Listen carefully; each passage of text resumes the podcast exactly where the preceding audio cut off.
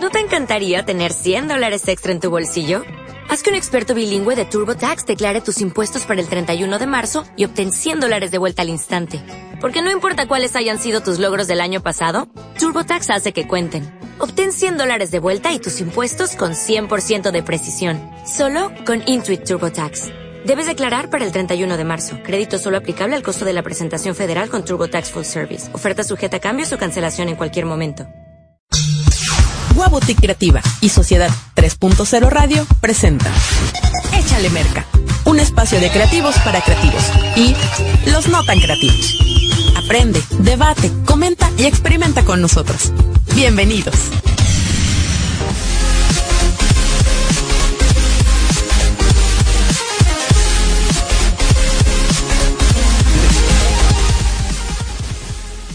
Y ya estamos en esto que es Échale Merca en nuestra edición del 3 de diciembre. 3 de diciembre, gente bonita, 3 de diciembre. Esto Y ya estamos en... está interesante. Está interesante porque ya es el último mes. Ya se nos acabó el 2018. Voló el 2018. ¿De qué se trata esto? Nadie nos dijo nada. Cuando vimos ya había llegado diciembre. Entonces, pues nada, aquí estamos. Muy contentos, muy divertidos todos nosotros en nuestra edición del 3 de diciembre. Además de que ya arrancamos esta edición con un nuevo presidente, ya tenemos un nuevo presidente, ya tenemos un nuevo presidente, ya empezó la 4T, ya empezó la cuarta transformación. Oficialmente estamos en una nueva etapa de gobierno. Y pues eso está también interesante, vamos a ver cómo es que esto nos va a impactar, porque seguro, seguro, seguro nos pegan diferentes maneras, de diferentes formas. Esto está movilizándose en diferentes partes. Tuve eh, el encuentro esta semana que ha pasado tanto por eh, vía electrónica como en persona con algunos eh, conocidos de otros países, con conocidos de otros estados, donde la situación pues, se vivió algo diferente, porque recordemos que también fue la toma de protesta de gobernador aquí en la ciudad de Jalapa, aquí en el estado de Veracruz, pero que bueno, se vivió aquí en la ciudad de Jalapa, entonces también ocurrieron bastantes cosas interesantes. Hoy vamos a dedicarle un poco al programa sobre eso. Y pues vamos a seguir tratando temas, obviamente, de venta de proyectos, como armar carpetas, ¿no? Cositas que me habían estado preguntando, nos mandaron inbox, nos estuvieron preguntando, bueno, sí, muy, muy padre todo lo de venta, pero ¿cómo hacemos esta cuestión de las carpetas? Ahorita nos queremos meter en diferentes proyectos, ¿cómo le hacemos? Entonces, bueno, vamos a hablar sobre eso. Estaremos tratando también eh, temas acerca de marketing digital, ya lo saben que eso no podemos no tenerlo. Así es que pues vayamos anotándonos. Si tienen ustedes alguna duda de lo que sea, pues échenmela aquí en el video, ayúdenos compartiendo y les recuerdo que nos pueden escuchar también a través de sociedad3.0.com, todo con letra, o a través de las redes sociales de Sociedad 3.0. Estamos también ahorita en el Facebook Live a través de su red en Facebook. Así es que vamos a darle comienzo a esto y la 4T, la bendita 4T que ya llegó y llegó para quedarse menos los próximos seis años. Vamos a ver cómo nos funciona esto. Han estado ocurriendo cosas bastante interesantes, eh, buenos comentarios, malos comentarios, creo que ha habido de todo. No sería momento de colocarse en una postura de ah, es muy bueno o es muy malo, simple y sencillamente está pasando. Y creo que es momento de que vayamos eh, pues acomodando las ideas, qué es lo que vamos a hacer, qué es lo que se va a trabajar en los próximos meses, ahora que ya es un cambio oficial. Con oficial me refiero, ya se le dio papelito, banda, todo, ya es el presidente oficial. Además de que están ocurriendo bastantes cosas simbólicas, como por ejemplo, y algo que al menos a las personas que estamos en el área de cultura, pues sí nos debería de interesar o de ver de qué manera va a impactar esto, y es el hecho de que ahora Los Pinos se convierte oficialmente en una sede de la cultura y se va a volver un museo, lo cual está bastante interesante considerando el simbolismo histórico que tiene y que, eh, bueno, pues también se vuelve un recinto extra que bien nos hace falta para la cultura y las artes. Entonces vamos a ver, vamos a platicar, ¿no? Vamos a, a ver de qué otra manera eso nos va a impactar y vamos dándole orden a esto. Primero, la toma de protesta del el ahora gobernador Cuitláhuac. ¿Cómo lo vieron? Quienes estuvieron ahí, que le hayan vivido, me tocó ver algunos videos que nos mandaron eh, gente que estaba ahí nos enviaron videos por WhatsApp porque ese día dicen que estuvo a reventar, que sí estaba como muy lleno el espacio, lo cual me da mucho gusto, quiere decir que la gente se siente más en confianza. Recuerdo la de eh, Miguel Ángel Yunes, que fue, si bien había gente, si bien también estaba como lleno y todo, bueno, no era como la situación con mayor seguridad que nos podía dar decir, hoy vamos a ir porque está muy seguro el espacio. Y sobre todo algo que me ha llamado mucho la atención al el día domingo, bueno, el domingo, el día primero, que fue la toma de protesta del presidente también eh, este contraste tan grande que se vio entre cómo fue la toma de Enrique Peña Nieto, ahora expresidente de México, y la de Andrés Manuel, que fue abismal, ¿no? Que sí nos habla acerca de, pues, una situación social que nos está impactando en todos niveles. Quiero hablar de la de Jalapa, sobre todo, porque, eh, tengo entendido, bueno, no tengo entendido, vi un video así estuve ahí, yo vi ese video, yo lo vi con mis ojitos, de eh, un consorcio de empresarios que, recordemos, eh, tuvieron bastantes problemas con esta última administración que salió y que de pronto en esta, en este cambio de administración estaban pues bastante felices, se entiende el por qué. También vi una entrevista que les realizaron por ahí que dice, bueno, entiendo, entiendo definitivamente porque estás molesto con el gobernador pasado, unas cantidades impresionantes de deudas que les tienen y e hicieron más bien como una situación bastante interesante. De pronto este consorcio, de pronto este grupo de empresarios que se hacen llamar SOS, que se conforma por cientos y cientos y cientos y cientos de empresas jalapeñas, pero que bueno, esos son los que representan inicialmente, eh, se quejaban por esta parte de, bueno, no nos apoyan, no hay no hay manera en la que se pueda seguir laborando a nivel empresarial en este estado porque nos quedaron a deber. Y eso es algo que impactó no solamente a nivel empresarial, obviamente a nivel eh, local porque pues, se perdieron muchos empleos, aumentaron muchas situaciones de desfalcos, entre otros, no tuvieron, perdieron seguro social, hubo muchísimos problemas ahí. Y me llamó bastante la atención el hecho de que, eh, pues ahora están este grupo de empresarios volcados en una ayuda exacerbada con la nueva entrada del gobernador, con todas estas personas que están ahorita entrando en lo del nuevo gobierno, lo que creo sí da un pequeño, una visualización, ¿no? De que sí se pueden comenzar a hacer cosas interesantes y tal vez es momento de que aquellos emprendedores que no han tomado la iniciativa de decir ya voy a entrarle a hacer un negocio o aquellas personas que están ya con un negocio en pie y que les está costando trabajo levantarlo, lo cual es muy normal porque bueno, es un negocio, pues al final del día no se levanta en dos días, ¿no? Eh, pudieran comenzar ya a vislumbrar, pues el comenzar a generar algunas alianzas estratégicas. Que eso tiene que ver con esta situación del gobierno entrante. Ojo, yo sí recomendaría de entrada, no estén buscando, porque creo que es lo que la mayoría buscan, un convenio gubernamental que nos dé para que la empresa se levante los primeros. Sé que eso es lo que la mayoría van a empezar a buscar, pero también sé, porque he estado ahí, porque he estado en las empresas que lo han buscado, que no es una garantía el tener un contrato gubernamental así de, de fe, ¿no? Entonces, eh, pues ojo, porque les puede pasar lo que pasó con ese gobierno. El hecho de que hayamos tenido un cambio de administración no quiere decir que estemos exentos de que nos pasen cosas similares. No estoy diciendo que vaya a ser lo mismo, pero tampoco tenemos una garantía de que no. Entonces, más vale irnos con pies de plomo y para esto, pues vienen las recomendaciones para empresas. Para emprendedores, para gente que está buscando eh, dar ese brinco de emprendedor y autoempleo a una empresa formal o algo que les comience a generar. Y el paso número uno va a ser, por favor, comiencen a pensar estratégicamente. Es momento de que se comience a pensar en el qué y cómo lo vamos a hacer. ¿Qué, cómo, cuándo? Es momento de pensarlo. No nada más lleguen a hacerlo, porque la mayoría de las personas llegan, hacen y sí, va a estar bien divertido y comienzan a actuar y hacer y demás cosas, pero no lo piensan, nunca piensan las consecuencias a corto, mediano y largo plazo. Eso es algo que he notado mucho, mucho. No sé por qué ocurre.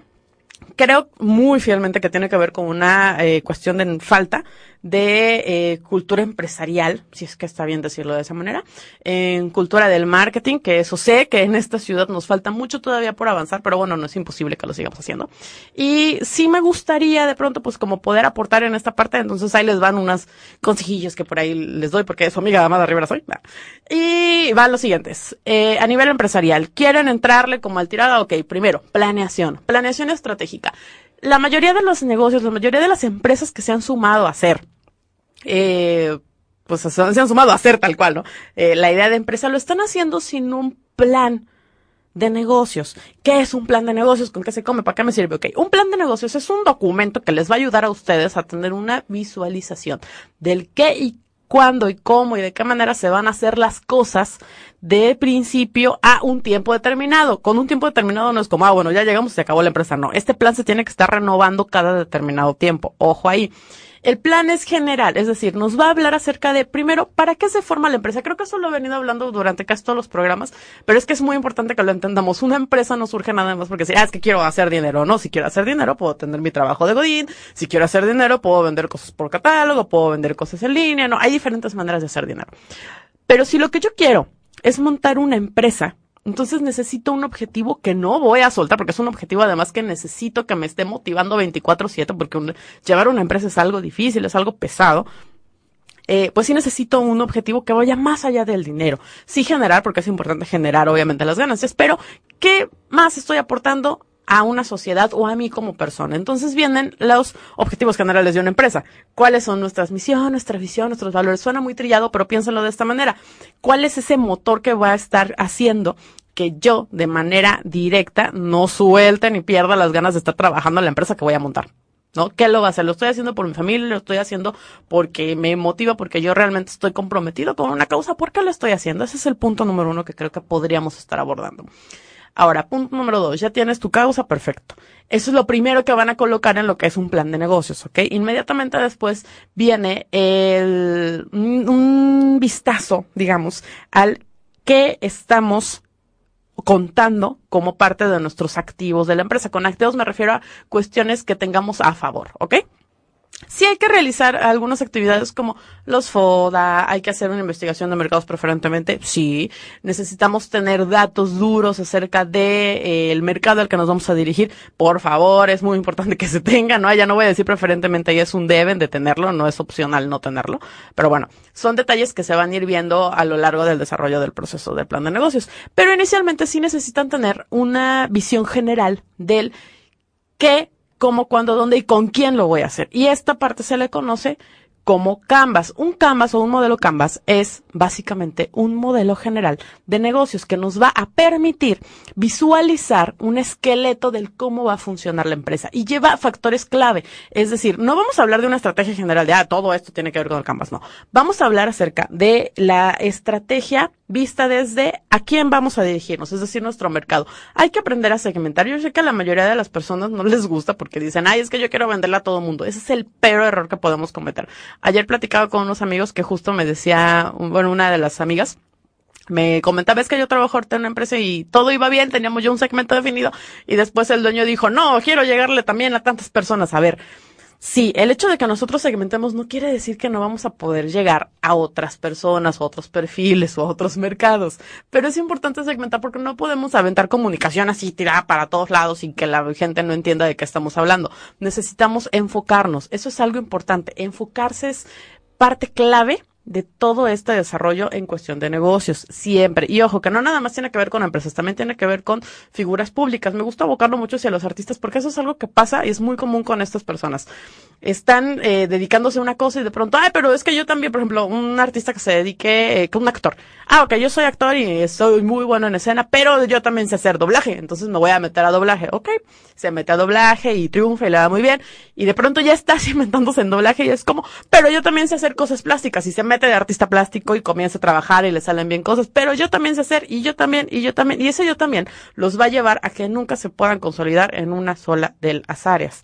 Y ese es un problema, porque cuando hablamos de posicionamiento, cuando hablamos de eh, identificación, cuando hablamos de ya cimentar bases para un algo, es ahí donde vienen los problemas. De bueno, pero es que ¿qué eres? No, pues soy actor y ¿qué haces? Pues te, pues actúo, pues sí, pero ¿en qué has estado? No, pues estuve en tantas obras y luego ¿qué pasó? No, pues las dejé porque me dediqué a la obra plástica. ok, y en la obra plástica ¿qué lograste?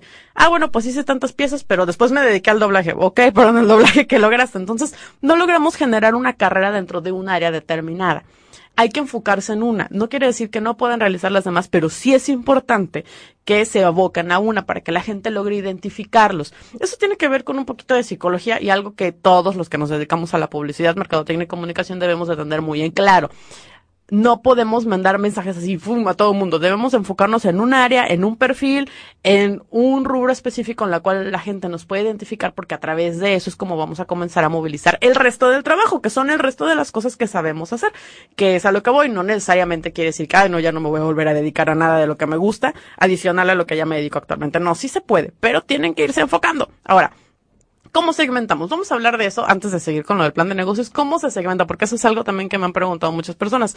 Me dicen, es que yo, pues la verdad, le doy a todo el mundo, yo le vendo a todo el mundo y tengo perfiles muy variados. Es lo que siempre dicen. Bueno, a ver, dime, ¿quién le vende? No, pues que yo le vendo a mucho tipo de personas. Ok, ¿cuáles son esos tipos de personas? Hagan el ejercicio en su casa, les va a ayudar muchísimo. Yo sé lo que les digo un ejercicio muy sencillo. Agarren una hojita de papel o en la computadora, donde quieran, como quieran.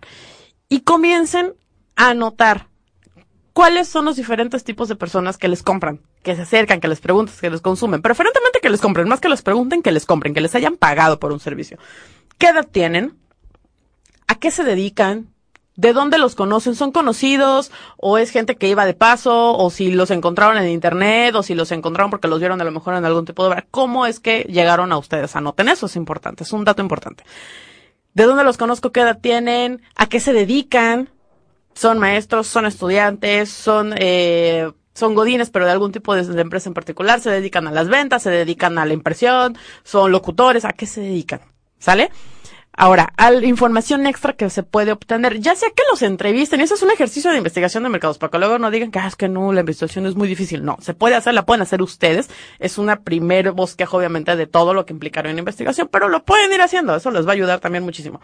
Entonces, piensen, eh, en la, investigación que tendrían que hacer una entrevista a profundidad, que es básicamente siéntense a hablar con uno de ellos, si los conocen o los tienen cerca, siéntense a hablar con esas personas y pregúntale, ¿qué haces en tu día? En tu día así normal, en el haber diario. ¿Consumes teatro? ¿Vas al cine? ¿A dónde te gusta salir? ¿Algún bar, café o algo de preferencia que tengas? ¿Tienes hijos? ¿No tienen hijos? No, datos que nos van a ayudar a nosotros a identificar puntos clave para acciones a posterior. Es decir, ¿de qué nos va a servir saber si tiene hijos? ¿De qué nos va a servir saber si va a algún café o algún bar en específico? Bueno, todas estas, eh, todos estos datos, sí, nos van a ayudar a que nosotros sepamos en qué momento podemos acercarnos para vender, en qué momento podemos acercarnos para dar cierta información que ellos les va a ayudar a tomar decisiones para una compra posterior. Un ejemplo, si tienen hijos y saben que sus hijos están en una etapa en la que los padres tienen que estar ahí 24/7, va a ser un cliente que difícilmente te va a adquirir algo que implique que tenga que dejar a sus hijos encargados, porque muy probablemente no tiene con quién dejarlos o no quiere o no puede, ¿no? Ese es un punto o en su defecto te va a ayudar también a servir de qué manera puedes acercar productos entrando por la parte sensible que tiene que ver con el, bueno, tienes hijos, te preocupan tus hijos, esto puede ayudarte a tener una mejor relación con tus hijos, esto te puede ayudar para con tus hijos, esto puede, son momentos que en mercadotecnia podemos llevarlos hacia algo que se conoce como marketing experiencial o marketing de las emociones o sensorial. Les estoy hablando de tres diferentes, pero que van muy de la mano.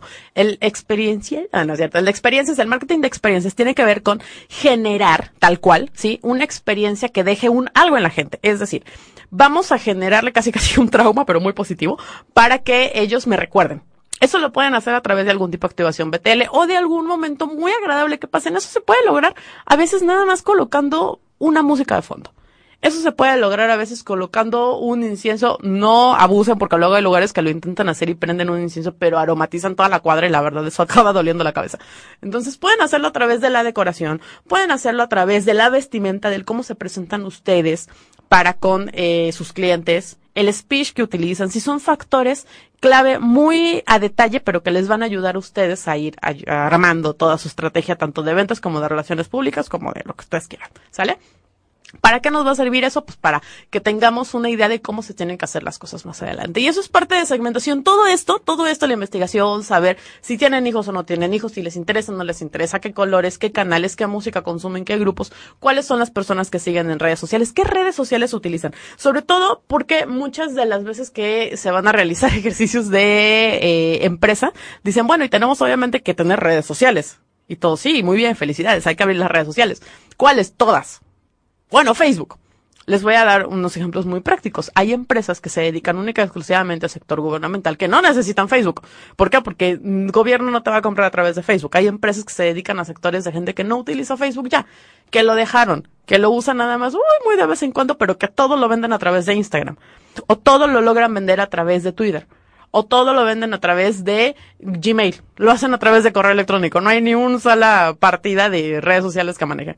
¿Por qué? Porque debemos de aprender a identificar en dónde se encuentra nuestro público. Para eso es la parte de segmentación.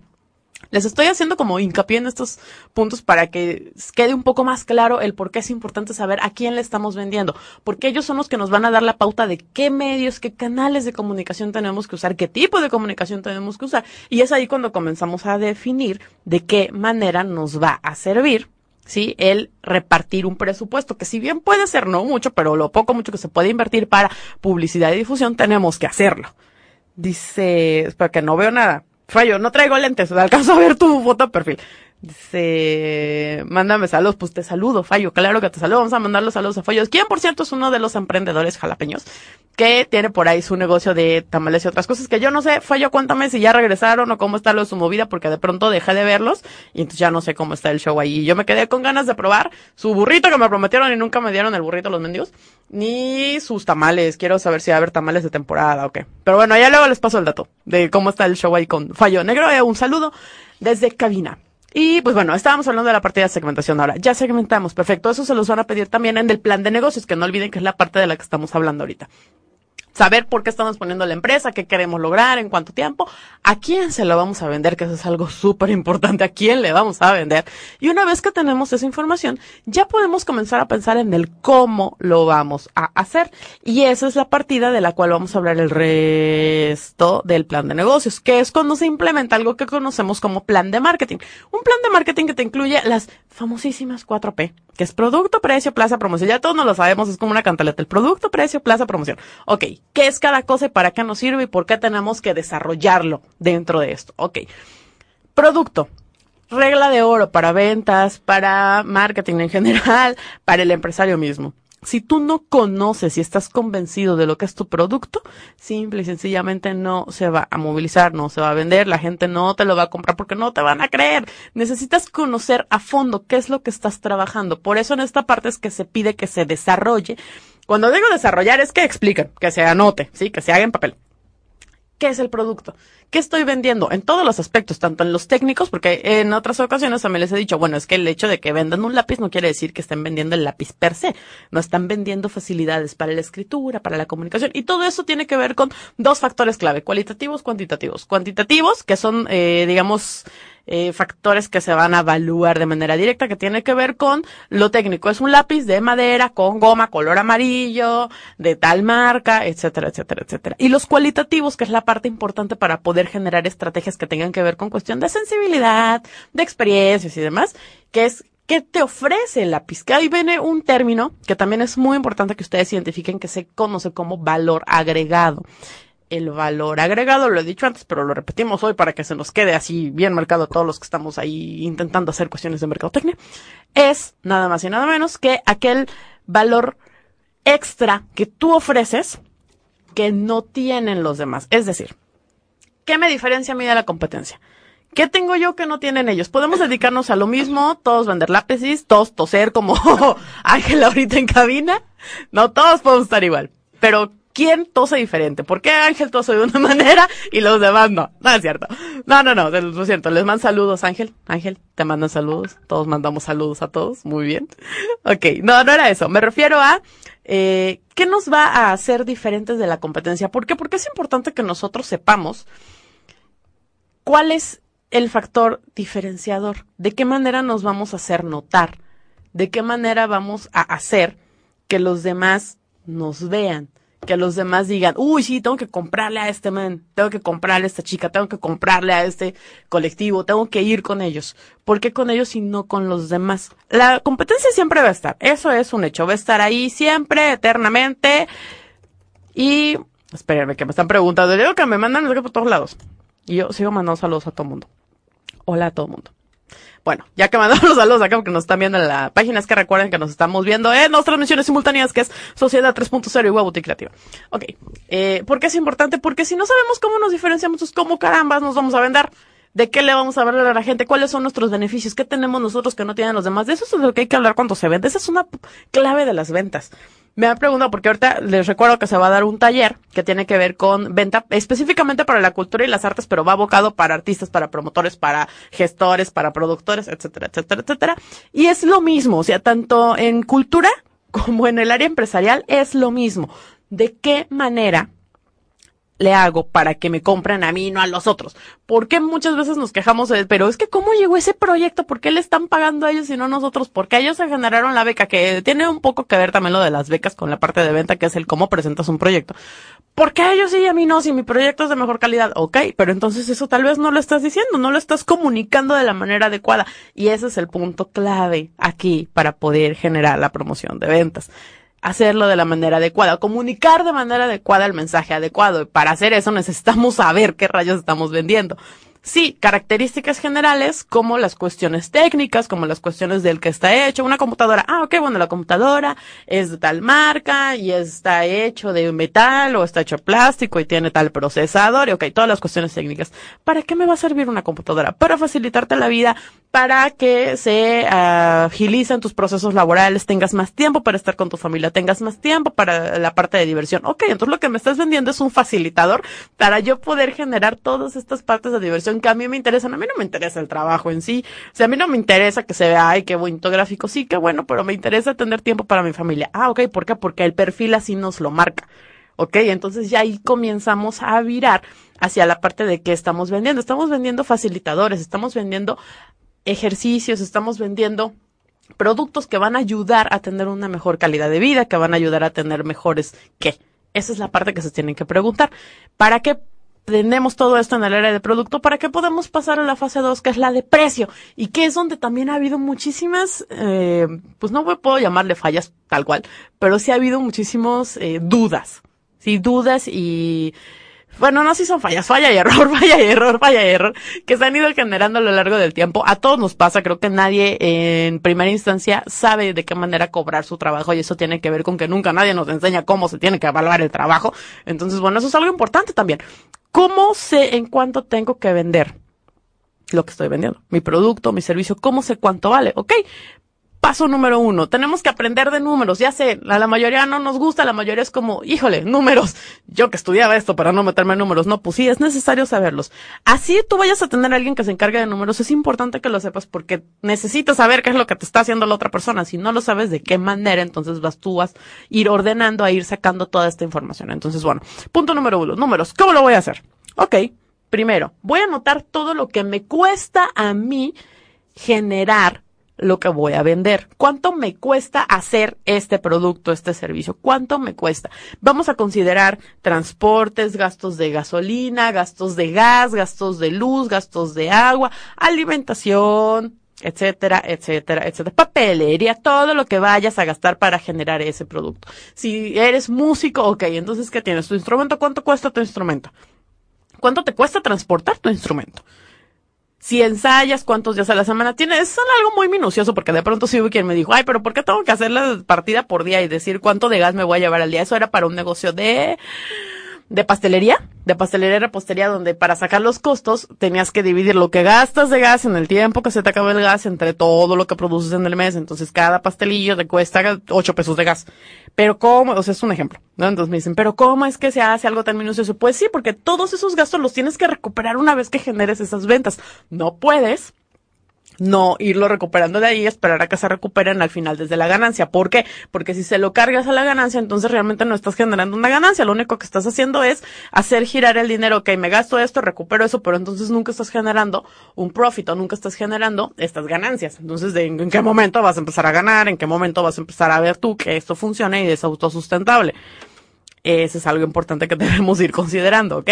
Entonces, bueno, ya que tienen toda esa partida, dicen, ¿cuánto me cuesta? Muy bien vean cuánto es el mínimo de venta que van a necesitar para cubrir esos gastos. Es decir, si en general en el mes, por sus productos, sus servicios o lo que sea, ustedes van a gastar seis mil pesos. Ok, necesitan vender cuántos de esos productos que les está costando seis mil pesos al mes, vender en el mínimo costo necesario para recuperarlo. Es decir, si venden eh, 10 de 600 pesos, ya lo recuperaron. Ok, entonces tu punto de equilibrio, que es ese punto en el que dices el mínimo de venta necesario para no perder, no estoy ganando, pero tampoco estoy perdiendo, es de 10 piezas o 10 servicios a 600 pesos. ¿Para qué? Para recuperar los 6000 que acabo de invertir. Perfecto. Ahora ya tienes un punto base. Tu servicio cuesta 600, lo mínimo, mínimo, mínimo, pero no te vas a quedar en lo mínimo. A eso le tienes que sumar ahora sí el porcentaje de ganancia que quieres generar. Muchos, porque también ha pasado que dicen, no, no, pues todos queremos ganar así los miles, entonces quieren ganarle 12 mil pesos. Espérate, no puedes ganar el doble de golpe. No así. ¿Por qué? Porque si no, obviamente tus precios se van a duplicar y entonces el proceso de venta va a dificultarse. Eso tiene que ver también un poco con estrategia, ¿eh? Pero bueno, ¿qué les parece? Sí, por los tiempos, porque miren que se nos va rápido el tiempo. vamos a irnos a una pausa rápidamente y ahorita seguimos hablando. Recuérdenme de qué estaba hablando, que andaba hablando de los tiempos y de las ventas y de los dineros, ¿sale? Regresamos a esto que es Échale Merca.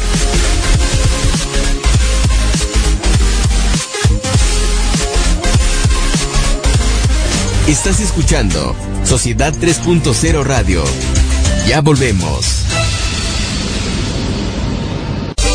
La mujer es un ser que siempre está comprando algo. Ovidio, Publio Ovidio Nazón fue un poeta romano con gran influencia griega, que murió en el destierro, autor del conocido Arte de Amar, poema de tres libros donde da consejos sobre las relaciones amorosas, dónde encontrar mujeres, cómo conquistarlas, cómo recuperar el amor perdido, etc. Libro que debería ser casi libro de texto para todos los jóvenes de hoy en día todo nuestro auditorio de Sociedad 3.0 Radio. Les informamos que del 19 de diciembre al 2 de enero daremos un receso a nuestra programación habitual, por lo que te invitamos a escuchar la repetición de tus programas favoritos a partir del 20 de diciembre a las 10 de la mañana. Recordándote que nuestra programación regrese el día jueves 3 de enero de 2019. Todo el equipo que conforma Sociedad 3.0 Multimedios les desea una feliz Navidad y un próspero año nuevo 2019. ¡Feliz Navidad! Si quieres una educación de excelencia, el Bachillerato IBES te está esperando. Únete y sé parte de esta gran comunidad. Sé un lince, sé IBES, formando estudiantes de éxito y profesionales de alto nivel. Tenemos instalaciones adecuadas, docentes preparados y personal capacitado que te brindará el mejor servicio. Además contamos con sistema escolarizado y mixto. Encuéntranos en Juárez 87, zona centro en Jalapa, Veracruz o pide informes al 817-2026 y al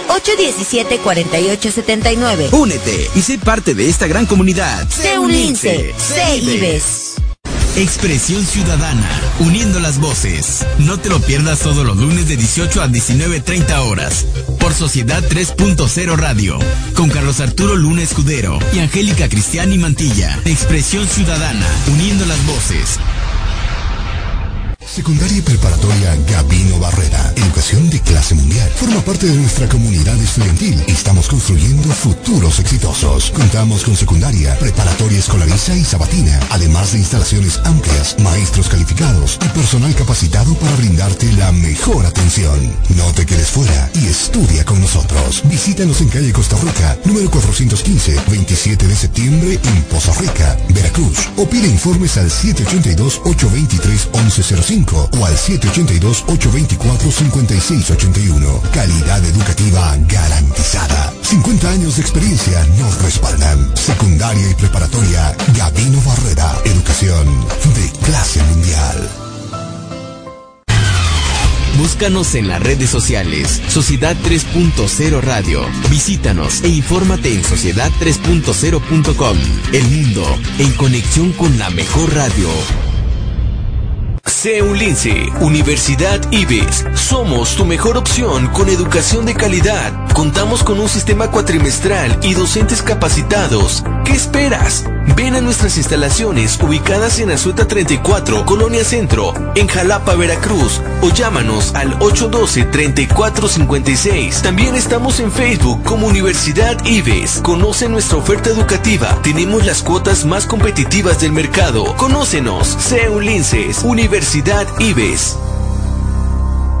Universidad Martí, educación de clase mundial, con reconocimientos de validez oficial de estudios ante la SEP. Contamos con licenciaturas en Ingeniería en Tecnología y Producción, Informática e Ingeniería Civil, Maestría en Ingeniería, Ingeniería Ambiental y en Administración, doctorados en Ingeniería, en Educación y en Administración. Contáctanos, Poza Rica, 782-823-1105 y 822-3350. Y en Jalapa, 2288-123195. Estamos ubicados en Costa Rica número 415, Colonia 27 de septiembre, en Poza Rica, Veracruz. Visítanos en nuestra página web umarti.edu.mx o en Facebook como Universidad Martí. Sé parte de nuestra comunidad. Universidad Martí, educación de clase mundial.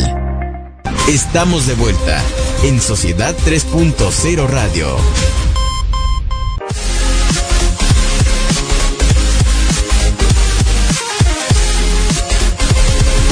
Y ya volvemos a esto que es Échale Merca, que estábamos ahorita platicando con la gente de Wow un ratito, pero ya regresamos a Sociedad 3.0 y vamos a seguirle entrando a esta candela para acelerar unos pasos y retomar la práctica que tenemos de este lado donde hablábamos acerca de las inversiones. Pero antes de llegar a las inversiones estábamos hablando de cómo le pongo precio a mi trabajo, cómo le hago para cobrar, cómo sé cuánto voy a cobrar. Estábamos hablando de, bueno, paso número uno, primero tienes que saber cuánto te cuesta lo que estás haciendo, cuánto estás gastando, cuánto estás invirtiendo para poder generar tu producto, tu servicio, tu lo que sea que estés ofreciendo, ¿ok? Ya que tienes ese precio base, tienes que identificar cuántas ventas vas a realizar con un mínimo necesario para pues, recuperar ese dinero. Les decía hace ratito, supongamos que nos cuesta 6 mil al mes la producción general. Ok, necesito vender seis piezas, llámese de arte, llámese de una mochila, llámese de lo que ustedes quieran.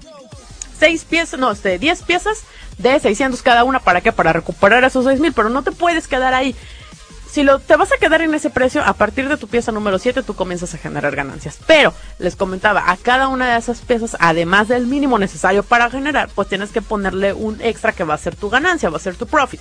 ¿Cómo lo defino? Hay quienes dicen, no, yo quiero ganar el doble, el triple, y le aumentan y le triplican y le cuadriplican el precio y después tienen unos precios altísimos en el mercado. Que eso es por estrategia, es decir, hay estrategias de precio que así funcionan, donde se le conoce, esa estrategia particularmente se le conoce como descremado del mercado. Suena como muy rimbombante, descremado del mercado, pero tiene que ver básicamente con decir, bueno, lo voy a meter en un precio muy alto para ver quiénes están dispuestos a pagar eso por mi producto y que esos sean los que se queden. Los que no quieran pagar, que se vayan, no me interesan, me interesan solo los que pueden pagar eso por mi producto. Ya una vez que están esas personas que ya lo están pagando, ya tú decides si mantienes el precio o lo bajas un poquito o das algunas promociones, ¿no? ya, ya tú manejas un mercado que has generado. Pero bueno, eso es una estrategia que funciona muy específicamente con algún tipo de producto, que tiene que ver con eh, productos o servicios, ¿eh? que tiene que ver con esta partida de aspiracional de, ok, sí lo voy a meter en alto, pero tiene que ser obviamente recíproco lo que la gente va a recibir en función de si me va a dar algún tipo de estatus, si me va a generar algún tipo de beneficio a mediano, corto, largo plazo de salud, pero muy notorio, no sé, cosas que digan, sí, sí vale la pena invertir en ello, ¿no? Hay marcas que lo manejan muy bien, por ejemplo, marcas de ropa, eh, marcas o joyería, ¿no? Cuestiones que dice, sí, tienes que meterle un precio altísimo porque es algo que te va a dar un estatus que no te va a dar cualquiera, ¿no? Entonces, bueno, funciona con ese tipo de productos. Hay otros que que no. Y funcionan estrategias de entrar con un precio muy barato y ya una vez que tienes un mercado, comienzas a elevarlo y es como se comienza a descremar. Cuando va subiendo el precio, ves quienes realmente dicen, sí, sí me quedo porque me late el producto. No, pero bueno, son estrategias que ustedes tendrán que ir decidiendo una vez que vean cuánto es lo mínimo necesario para recuperar lo que han estado invirtiendo para generar o montar el negocio. Ya que tienen esa parte cubierta, dicen, bueno, vamos a aumentarle un porcentaje de ganancia. Lo recomendado Digo, eso varía mucho y va a variar de persona a persona. Ustedes pueden investigar y les van a aparecer así márgenes enormes, ¿no? Pero lo recomendado casi siempre anda entre un 20 y un 30% por sobre el costo inicial. Es decir, 20 o 30% sobre los 600 pesos base. ¿Por qué ese porcentaje? ¿Por qué en el 50? ¿Y por qué en el 70? ¿Y por qué en el 100 o el 200%? Porque si no van a elevar los costos muy de golpe y llegar a un punto en el que el mercado que ustedes tienen puede llegarse a agotar. ¿Por qué? Porque pues, va a llegar un punto en el que ya no les va a dar, sobre todo si su producto no es perecedero o si su producto es de consumo para mediante largo plazo. Entonces deben de contemplar esas cosas, ¿sale? Eso es para montar la parte de precio. Estábamos hablando de las 4P, que viene el maravilloso plan de marketing, que es producto-precio, y viene una parte bien importante, que es la plaza. Y la plaza se va a referir a dos cosas particularmente, ¿ok? Punto número uno, puntos de venta. ¿Dónde lo voy a vender? En dónde lo voy a colocar, en dónde la gente puede adquirirlo directamente. Si ustedes se dedican a una cuestión netamente digital, entonces en qué plataformas la gente puede contactarme. Esa va a ser tu plaza. La plaza es el punto en el cual el público real, el público meta, el público cautivo al cual quiero llegar, va a contactarme a mí para hacer la compra. ¿Ok? Ese es tu punto de venta. Puede ser digital, puede ser físico, puede ser telefónico, ya ustedes decidirán. Esa es una de las áreas. Y la otra que es no menos importante, nos vamos a referir a la distribución. Necesitamos generar rutas de distribución. Eso es algo que también he notado que muy pocos contemplan, sobre todo en cuestiones, por ejemplo, del sector restaurantero, donde eh, abren y abren y abren y abren negocios, y qué bueno que les dé para abrir otros negocios, pero en las bienes y raíces, así como en los negocios de alimentos, Ubicación, ubicación, ubicación es la clave siempre. Entonces no puedes estar abriendo negocio a lo loco si donde lo vas a abrir sabes que te va a costar trabajo que llegue tu gente, va a costar trabajo que lleguen los proveedores, va a costar trabajo que llegues tú siquiera a revisar el negocio. Entonces es importante que tengas contemplada esa parte. Distribución. ¿Cómo le voy a hacer para que todo lo que tenga que llegar a mi punto de venta llegue en tiempo y forma, no fallarle. Generen una ruta de distribución. Si ustedes a lo que se dedican es a vender productos por internet, por ejemplo, su ruta de distribución debe de contemplar cuáles son los eh, servicios de paquetería de envío que van a manejar a través de qué canales van a poder realizar las personas la venta. Eso también es una ruta de distribución, es una ruta de distribución digital, a través de dónde lo van a hacer, correo electrónico, van a trabajar con PayPal, van a trabajar con depósitos directos, cómo van a contactarse con la gente. Todos estos puntos que la gente tiene que hacer clic, llamar, contactar, son puntos de distribución que se tienen que contemplar para poder generar estas estrategias adelante, ¿sí? Ese es en el punto de plaza. Y finalmente, pero no menos importante y en el que por favor les pido, les ruego, les suplico, comiencen a contemplar una inversión, porque es lo que la mayoría no hace y creen que es gratis, porque son redes sociales, es gratis. No.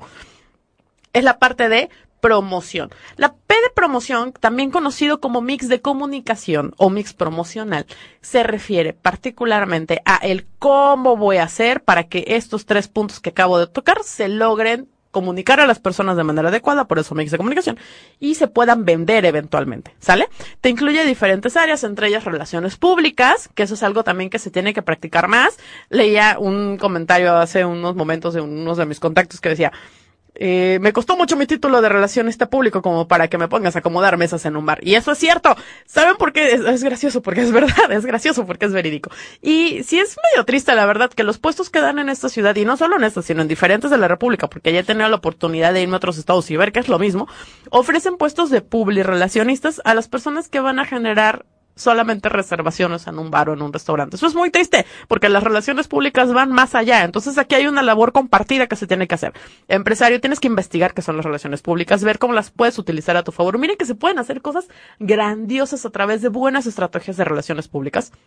Y también tú, amigo público y relacionista, necesitas comenzar a defender tu carrera, no puedes pasar toda la vida, y bueno, pues ya sí, es que eso somos los pueblos relacionistas, y no defenderlo defiéndanlos. Y dicen, no, es que un público relacionista, ah, como los que trabajan en los santos. No, no son como los que trabajan en los santos. Digan todo lo que hacen, porque se hacen cosas impresionantes a través de las relaciones públicas. Te pueden literalmente salvar o hundir un negocio. Así de fuertes son, así de intensas y así de importantes. Así es que mucho ojo ahí es hora de que comiencen a inmiscuirse en la labor de las relaciones públicas porque hay buenas formas de hacerlo y para eso hay profesionales que ya se están capacitando en universidades para hacerlo por ustedes, amigos empresarios. Pero bueno, esa es una de las áreas. Otra de las áreas tiene que ver con las ventas específicamente, que es la labor de ventas. Es ahí donde regreso a esta frase maravillosa donde se habla de, mira, las ventas, mercadotecnia no es ventas, pero ventas sí es mercadotecnia. ¿Por qué? Porque las ventas te implican toda una estrategia que se tiene que diseñar. No es nada más poner a alguien en, la tienda, en el departamentario, ahora vas por comisión y te voy a pagar dos mil al mes y lo que ganas en comisión. No es eso. Es generar toda una estrategia atrás que te va a ayudar, ¿sí? Te va a ayudar a impulsar tu negocio a nivel relaciones públicas, a nivel imagen y, obviamente a nivel comercial. Espérenme que nos acaba de llegar un comentario de este lado y déjenme, porque no traigo lentes, acercarme para leerlo. Dice... Claudia Cortina, qué triste que la gente piense eso de las relaciones públicas. Es triste y un tanto vergonzoso, un poco para, sí, para los empresarios que dices, ¿cómo puedes pensar que las relaciones públicas son a solamente hacer reservaciones en un bar. ¿Por qué? Porque hablas bonito. Las relaciones públicas no son solamente sonreír todo el tiempo y está. O sea, las relaciones públicas son toda una estrategia, son toda una, son toda una carrera, gente. Hay gente que estudia cuatro años para poder dedicarse a eso. Y también por parte de los relacionistas es momento de comenzar a defender la carrera. Así como los mercadólogos en su momento hemos estado. A ver, no somos vendedores, somos estrategas, que es muy distinto que sí podemos vender, claro que podemos vender. ¿Nos deben de gustar las ventas? Sí, debemos de aprender a hacerlas, claro. ¿Qué mercadólogo no sabe vender? Pero es importante que no se centren en que, ah, bueno, son solo ventas. Porque fíjense, yo les los invito a que abra cualquiera de ustedes, coloquen Google. O sea, ya dejen ustedes en algún, coloquen en Google. Trabajo de mercadotecnia. Lo primero que les va a aparecer así es un listado impresionante de opciones de ventas, solo ventas. Relaciones públicas. Ah, para hostes y para quienes hagan, agenden reservaciones en bares. O sea, no porque se hace muchísimo más que eso. Solamente que hay muchas áreas que aún están sin explorar, que es importante que también nosotros como profesionistas comencemos a abrirlas y comencemos también a darlas a conocer al público. Ahí es donde viene la labor de nosotros de comenzar a explicar a qué nos dedicamos. Es un tanto triste, sí, pero debemos entender que no se cuenta con esa cultura a fondo aún en esta ciudad o en el país, ¿no? Hay muchas áreas, hay muchos estados en donde aún se desconoce a lo que nos dedicamos. Entonces, es importante que se dé a conocer.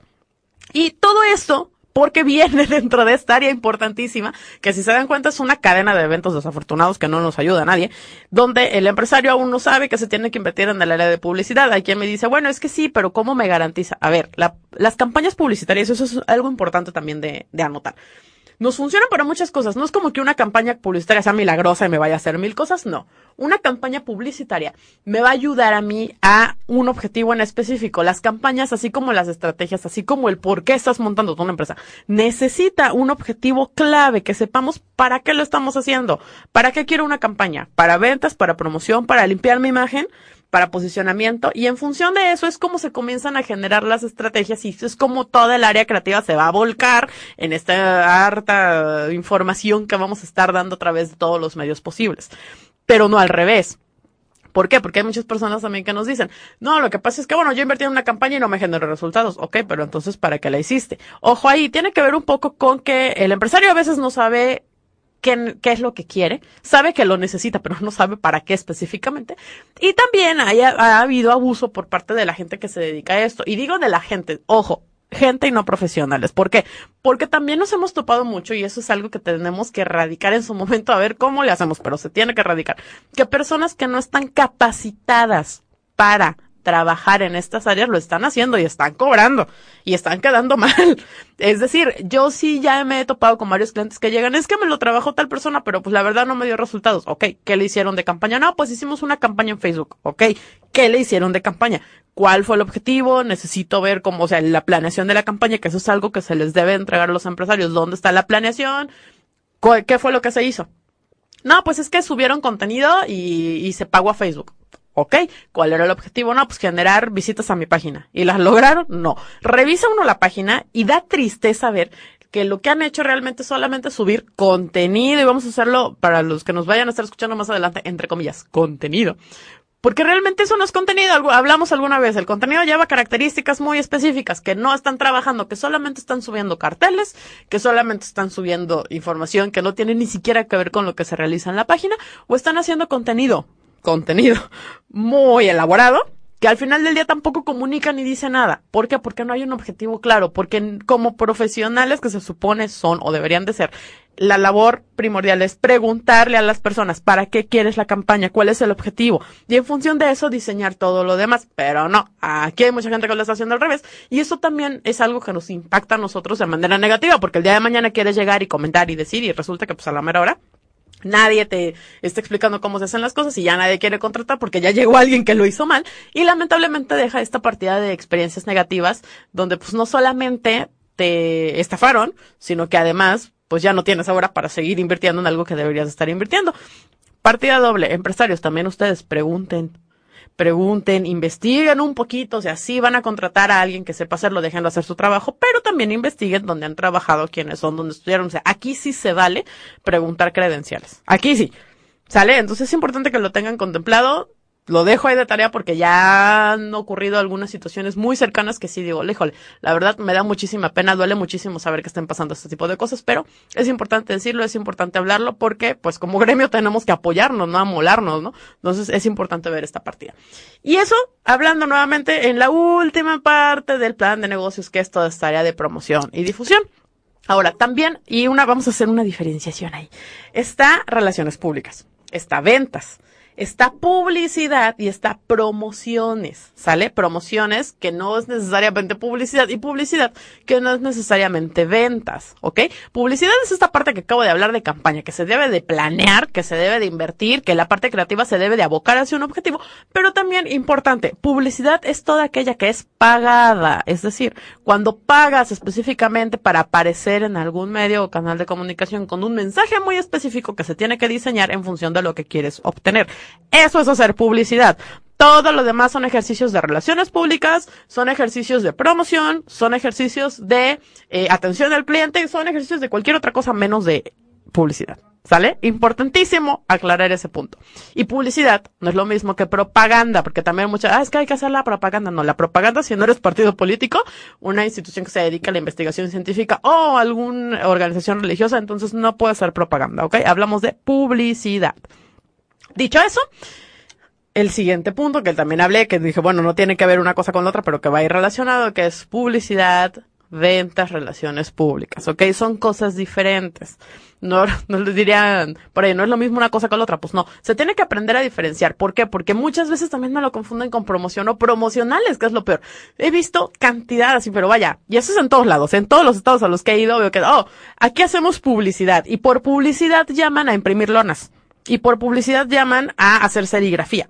Y no, eso no es publicidad, esos son promocionales. Los promocionales son todos estos artículos que nosotros vamos a adquirir para poderlo dar a través de diferentes acciones o estrategias que se van a diseñar con tu marca. ¿Para qué? Para posicionamiento. Para eso funcionan. Los promocionales funcionan para posicionar. Que si voy a regalar un sticker y lo voy a pegar en mi computadora, ah, ok, eso es una actividad promocional. Un termo un llavero, todo eso sí son elementos promocionales que te van a ayudar a posicionamiento, pero no es publicidad. Pueden formar parte de una campaña publicitaria, ojo, pueden formar parte de una campaña, pero no es publicidad. Publicidad es todo, es el conjunto, la estrategia y es el mensaje, ¿ok? Parte importante decirlo. Y por otro lado, la promoción, que es específicamente las acciones que van a incentivar o van a promover la venta para eso se hacen. La promoción es el 2 por 1 la promoción es el 20% de descuento, la promoción es el llame ahora y llévese tres, la promoción es el llame ahora y no le vamos a cobrar el envío. Todas esas son promociones. Entonces es importante que aprendamos a identificar cada una de estas porque cuando se están montando o diseñando las campañas, pues debemos de saber qué tipos de acciones vamos a implementar. ¿Cómo? Pues a través de todas estas líneas que tenemos que tener muy claras para saber en qué momento actúa cada una o de qué manera podemos conjuntarlas y que se haga una sola campaña que funcione de manera articulada, ¿sale? Todo eso que les acabo de decir, desde por qué debo de conocer mi producto hasta el cómo y cuándo lo voy a vender, tiene que ver con el plan de mercadotecnia. Todo eso es un plan de mercadotecnia. Todo eso que acabamos de hablar súmanle la parte de misión, visión, valores, para que ahora sí que ya para que nací, toda la parte del FODA, segmentación, que también lo necesitamos en la campaña. La segmentación, el cuáles son los objetivos, etcétera, etcétera, etcétera, etcétera, se suma y se vuelve un plan de negocios. Agréguenle un presupuesto, cuánto dinero tenemos para hacer las cosas y un cronograma. ¿Cuánto tiempo? Esa parte es muy importante. Muchas veces dicen, ah, bueno, sí, tenemos este, um, 10 mil pesos. Ok, ¿en cuánto tiempo? No, pues tenemos que hacerlo de aquí a dos semanas. O tenemos que hacerlo de aquí en seis meses. Hay tiempo. Pues sí, pero para ese tiempo el dinero es muy poco. Para dos semanas a lo mejor es muchísimo y puedes hacer algo de mucho impacto, pero en dos semanas vas a lograr menos objetivos. Debemos de aprender también a tener esas lecturas de tiempo versus presupuesto, que es muy importante. Muchas veces se tienen ideas muy locas donde dices, a lo mejor sí funciona, pero no en dos semanas. A lo mejor sí funciona, pero no dentro de seis meses, sino tiene que ser antes o vamos a tardar un poco más. Debemos también de ir aprendiendo a medir esas cosas, pero bueno, eso es sobre la práctica, eso no va a haber otra manera. De momento lo que sí es aprender a hacer estos documentos que nos van a ayudar a poder generar una carpeta, una línea, un speech y una estrategia para comenzar a vendernos. Eso es algo muy importante. Ya que tenemos toda esta partida, ¿sí? Vamos a dejarlo a un lado, ese es el plan de negocios, muy bonito, muy coqueto. Ahora, ¿para qué nos va a servir tener eso? Queremos promover, queremos vender, queremos generar y hacer y deshacer cuanta cosa acerca de nosotros, muy bien.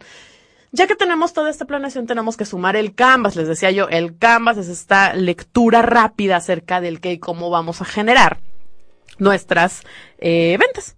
¿Sí? ¿Cómo vamos a hacer ventas? ¿Cómo vamos a hacer relaciones públicas? ¿Cómo nos vamos a llevar con el público? El Canvas es una radiografía, es como una radiografía, imagínenselo así, es como la radiografía del negocio. Y nos ayuda para dos cosas primordialmente. Uno, que nosotros sepamos cómo vamos a organizar todo lo que tenemos a la mano. Y sobre todo, si estamos buscando inversionistas, si estamos buscando apoyo, si estamos buscando socios, es algo que va a ayudar para que ellos vean de manera general cómo es que tenemos planificado echar a andar este ente llamado negocio, ¿sí? Que pongan el nombre que quieran, pero al final del día, pues es un negocio que se tiene que desarrollar. ¿Cómo se va a hacer? A través del Canvas, pero eso no sirve. ¿Cómo se desarrolla? ¿Dónde se puede ver? Métanse a Google. Yo los invito a que investiguen de esto antes de cualquier otra cosa. Pongan así, modelo Canvas. Les van a aparecer mil modelos porque hay muchísimos formatos, ¿ok? Hay uno general que es el que se utiliza casi siempre para eh, los formatos de pedir cuestiones, apoyos gubernamentales, entre otros. Chéquenlo, les va a ayudar, son muy sencillos, ya vienen explicados, les dice qué debe de colocar en cada parte y desde ahí pueden empezar, arrancan haciendo el canvas y ya después se sueltan haciendo todo lo demás. ¿Por qué? Porque eso les va a dar claridad para que también ustedes sepan ¿Qué información les falta? Porque muchas veces falta información y no lo sabemos hasta que ya estamos en esa parte y a veces ya es un poco tarde.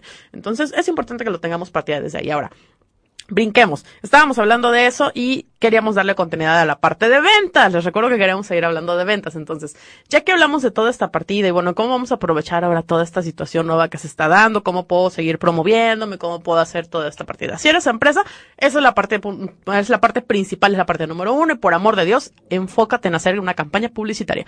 Eso va a ser una parte crucial para tu negocio. Haz campaña, define un objetivo de campaña y hazlo. No es difícil, de verdad que no. Y si no, hay o habemos personas que nos dedicamos al diseño e implementación de campañas. Busquen, hay muchísima información al respecto. En Jalapa sí hay gente, lo que falta es promoverse, pero bueno, sí hay gente. Y viene la contraparte. Ahora, no eres negocio, eres figura pública, eres artista, eres un colectivo, que de pronto pues, son muchos, pero bueno, quieren sumarse en esa, en esa línea. ¿Cómo lo voy a hacer? La mayoría me dice, no, pues que ya tengo mi carpeta y lo estoy mandando a todos lados. Felicidades. Pero la carpeta no es lo único que debes de manejar. Para poder seguir generando necesitas hacer posicionamiento. Sobre todo si eres figura pública, lo que necesitas es posicionamiento. No puedes ser figura pública si públicamente no te conocen. Eso es como una lógica que deberíamos de tener ya muy en cuenta. No puedes ser figura pública si públicamente no te conocen. ¿Cómo le hacemos para que te conozcan? Necesitas comenzar a aparecer en todos lados.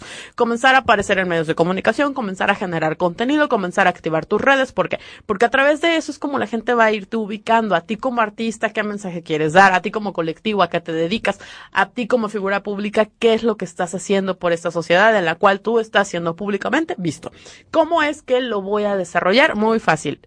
Imagínense, hagan una línea imaginaria, su línea de vida, sí, una línea imaginaria. Ubíquense en dónde estoy yo, a dónde quiero llegar y cómo quiero llegar. Este es un ejercicio que tiene que ver más con imagen y proyección, ¿ok? Entonces, como tarea para ustedes, ahí para el que lo quiera hacer, se los voy a dejar encargado. Ubiquen. ¿Qué quiero lograr en cuanto a mi imagen? ¿Cómo quiero que me vea la gente? Que no es lo mismo cómo me están viendo, pues yo puedo creer que me ven de una manera y la gente me está viendo de otra, entonces quiere decir que algo estoy haciendo mal si no puedo lograr proyectarme como quiero, ¿sale? ¿Cómo quiero que me vean? Después hagan el ejercicio. Es un poco doloroso para algunas personas. Ah, va a haber algo de renuncia, sí, pero no quiere decir que imposible. Hagan el ejercicio de cómo estoy proyectándome. A lo mejor me quiero ver como alguien muy formal, pero resulta que no me estoy vistiendo de manera formal, no hablo de manera formal, no soy formal en mis negocios, entonces creo que ahí hay una falla de congruencia.